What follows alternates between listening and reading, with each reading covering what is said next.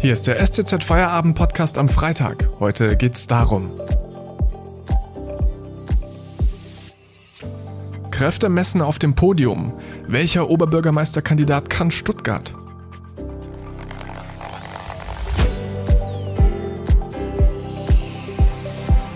Am Mikrofon Felix Ogrisek, hallo. Am 8. November findet die Wahl des nächsten Oberbürgermeisters in Stuttgart statt. 14 Bewerber wollen die Nachfolge von Fritz Kuhn antreten. Und bis es soweit ist, werden wir uns immer wieder mit den Themen beschäftigen, die in Zukunft wichtig für den Kessel sein werden.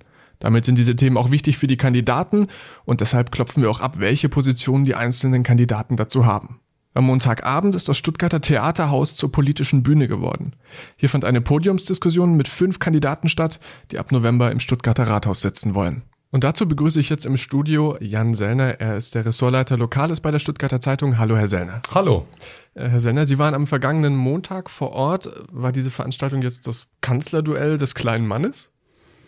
Nettes Bild, schön ausgedrückt, ähm, aber es war tatsächlich kein äh, Duell, sondern es waren fünf Kandidaten auf dem Podium äh, des Theaterhauses und ich denke, es war eher so ein Kräftemessen der Kandidaten ähm, unter dem Stichwort, wer kann eigentlich Stuttgart? Mhm. Ähm, in unserer Zeitung fragen wir immer die Position dieser 14 Kandidaten ab. Ähm, und auf dem Podium waren jetzt aber nicht alle 14. Wie wurde denn da die Entscheidung getroffen, wer darf und wer nicht? Veranstalter war der neue Montagskreis und es ist ja nicht die erste Podiumsdiskussion, es werden auch noch weitere folgen.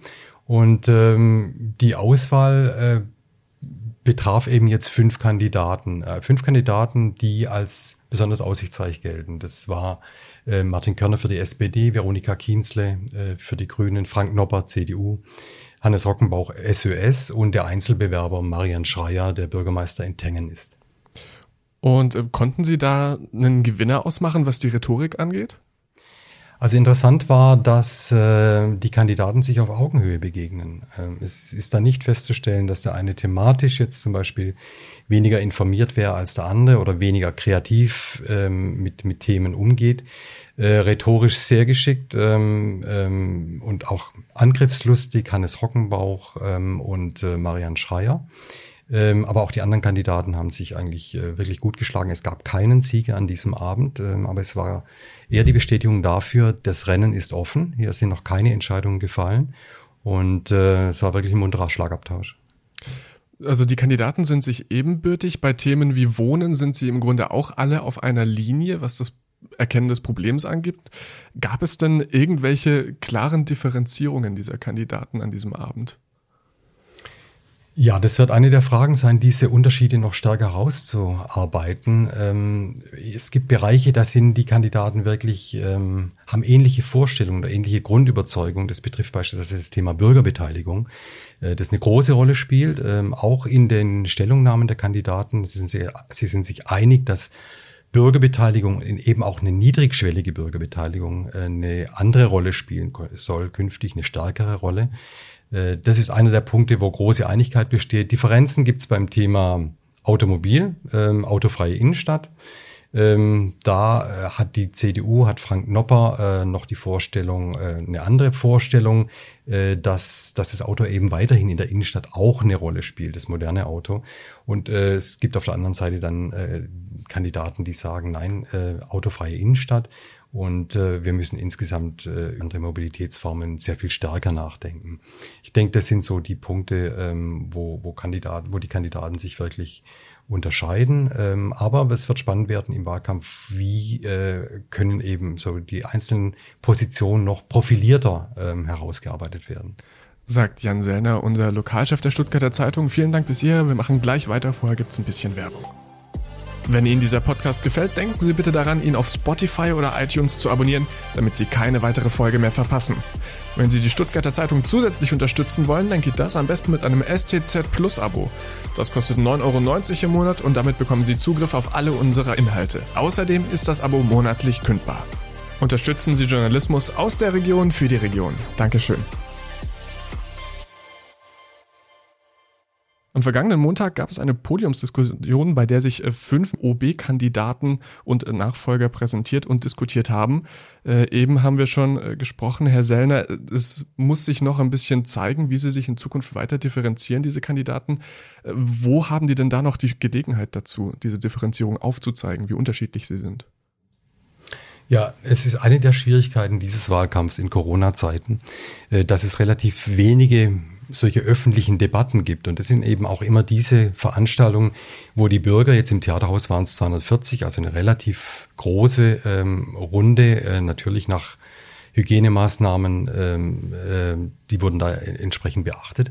Aber die Schwierigkeit besteht für die Kandidaten, dass sie eigentlich wenig solche Podien haben. Sie führen einen Wahlkampf unter anderen Bedingungen, ähm, zwangsläufig auch viel digitaler. Und äh, das Analoge, die persönliche Begegnung spielt natürlich gerade in einem Oberbürgermeisterwahlkampf, der, äh, wo es immer auch um die Persönlichkeit der Kandidaten geht, eine, eine wirklich eine sehr wichtige Rolle. Insofern erschwerte Startbedingungen in diesem Fall und umso dankbarer sind die Kandidaten, das war Montag auch sichtlich, wenn dann mal tatsächlich äh, die Möglichkeit besteht, eines solchen Kräftemessens oder sich zu profilieren vor Publikum und äh, Publikum für sich zu interessieren und äh, im besten Fall zu gewinnen. Jetzt war das ja eine recht exklusive Runde von 240 Leuten. Stuttgart hat aber bedeutend mehr Einwohner. Ähm, Gibt es denn noch weitere solche Podiumsdiskussionen oder können die Menschen ähm, die Kandidaten noch woanders im Netz oder sowas streiten sehen? Es wird noch eine Reihe von, von Podiumsveranstaltungen geben, kleinerer, größer Art, in unterschiedlicher Zusammensetzung. Verschiedene Vereine, Organisationen in Stuttgart ähm, äh, planen, planen solches. Ich darf verweisen auf, auf unsere Wahlseiten, äh, die wir äh, seit ähm, zwei Wochen ähm, in regelmäßigem Abstand veröffentlichen. Und da kommen die Positionen von allen 14 äh, Kandidaten, die sich bisher auch öffentlich ähm, erklärt haben und die auf unsere Fragen antworten, äh, kommen da mit ihren Positionen zu Wort. Das dient, glaube ich, schon ein Stück weit äh, der Orientierung. Was denken die einzelnen äh, Kandidatinnen und Kandidaten ähm, zu den verschiedenen Themen, die wir stellen? Wir stellen insgesamt zehn verschiedene Themen, von denen wir denken, sie sind äh, relevant, vom Klimaschutz bis zum Thema Kita, Schule und äh, ähm, auch Soziales natürlich, Thema Sicherheit. Ähm, und das wird eine der Möglichkeiten sein, sich, in Meinung, sich Meinungen zu bilden. Ansonsten sind die Kandidaten in Stuttgart ähm, auch in dem eingeschränkten Rahmen, den Corona zulässt, unterwegs. Wir selber als Stuttgarter Zeitung äh, machen zusammen mit Stuttgarter Nachrichten, ähm, dem SWR, der Landeszentrale für politische Bildung und der Volkshochschule, am 26.10. eine Podium dann mit sechs Kandidaten. Wir nehmen noch den Kandidaten äh, der AfD äh, hinzu. Die wird stattfinden in der Porsche Arena, wenn es Corona dann tatsächlich zulässt. Äh, dort dürfen bis zu 500 äh, Zuhörer teilnehmen. Das wäre also dann wirklich ein großes Forum. Die Veranstaltung wird auch gestreamt werden. Äh, und da erhoffen wir uns, erhoffen sich natürlich auch die Kandidaten, äh, dass das ein Forum ist, das ein relativ großes Publikum erreicht in Stuttgart und wo dann die Position der Kandidaten und auch die Persönlichkeit natürlich nochmal deutlich hervortreten. Jan Sellner war das, der Lokalchef der Stuttgarter Zeitung. Vielen Dank für diese Einordnung. Und das war's mit dem STZ Feierabend für heute. Ich wünsche Ihnen jetzt ein schönes Wochenende und einen angenehmen Feierabend. Wir hören uns wieder am Montag. Bis dahin machen Sie es gut. Tschüss.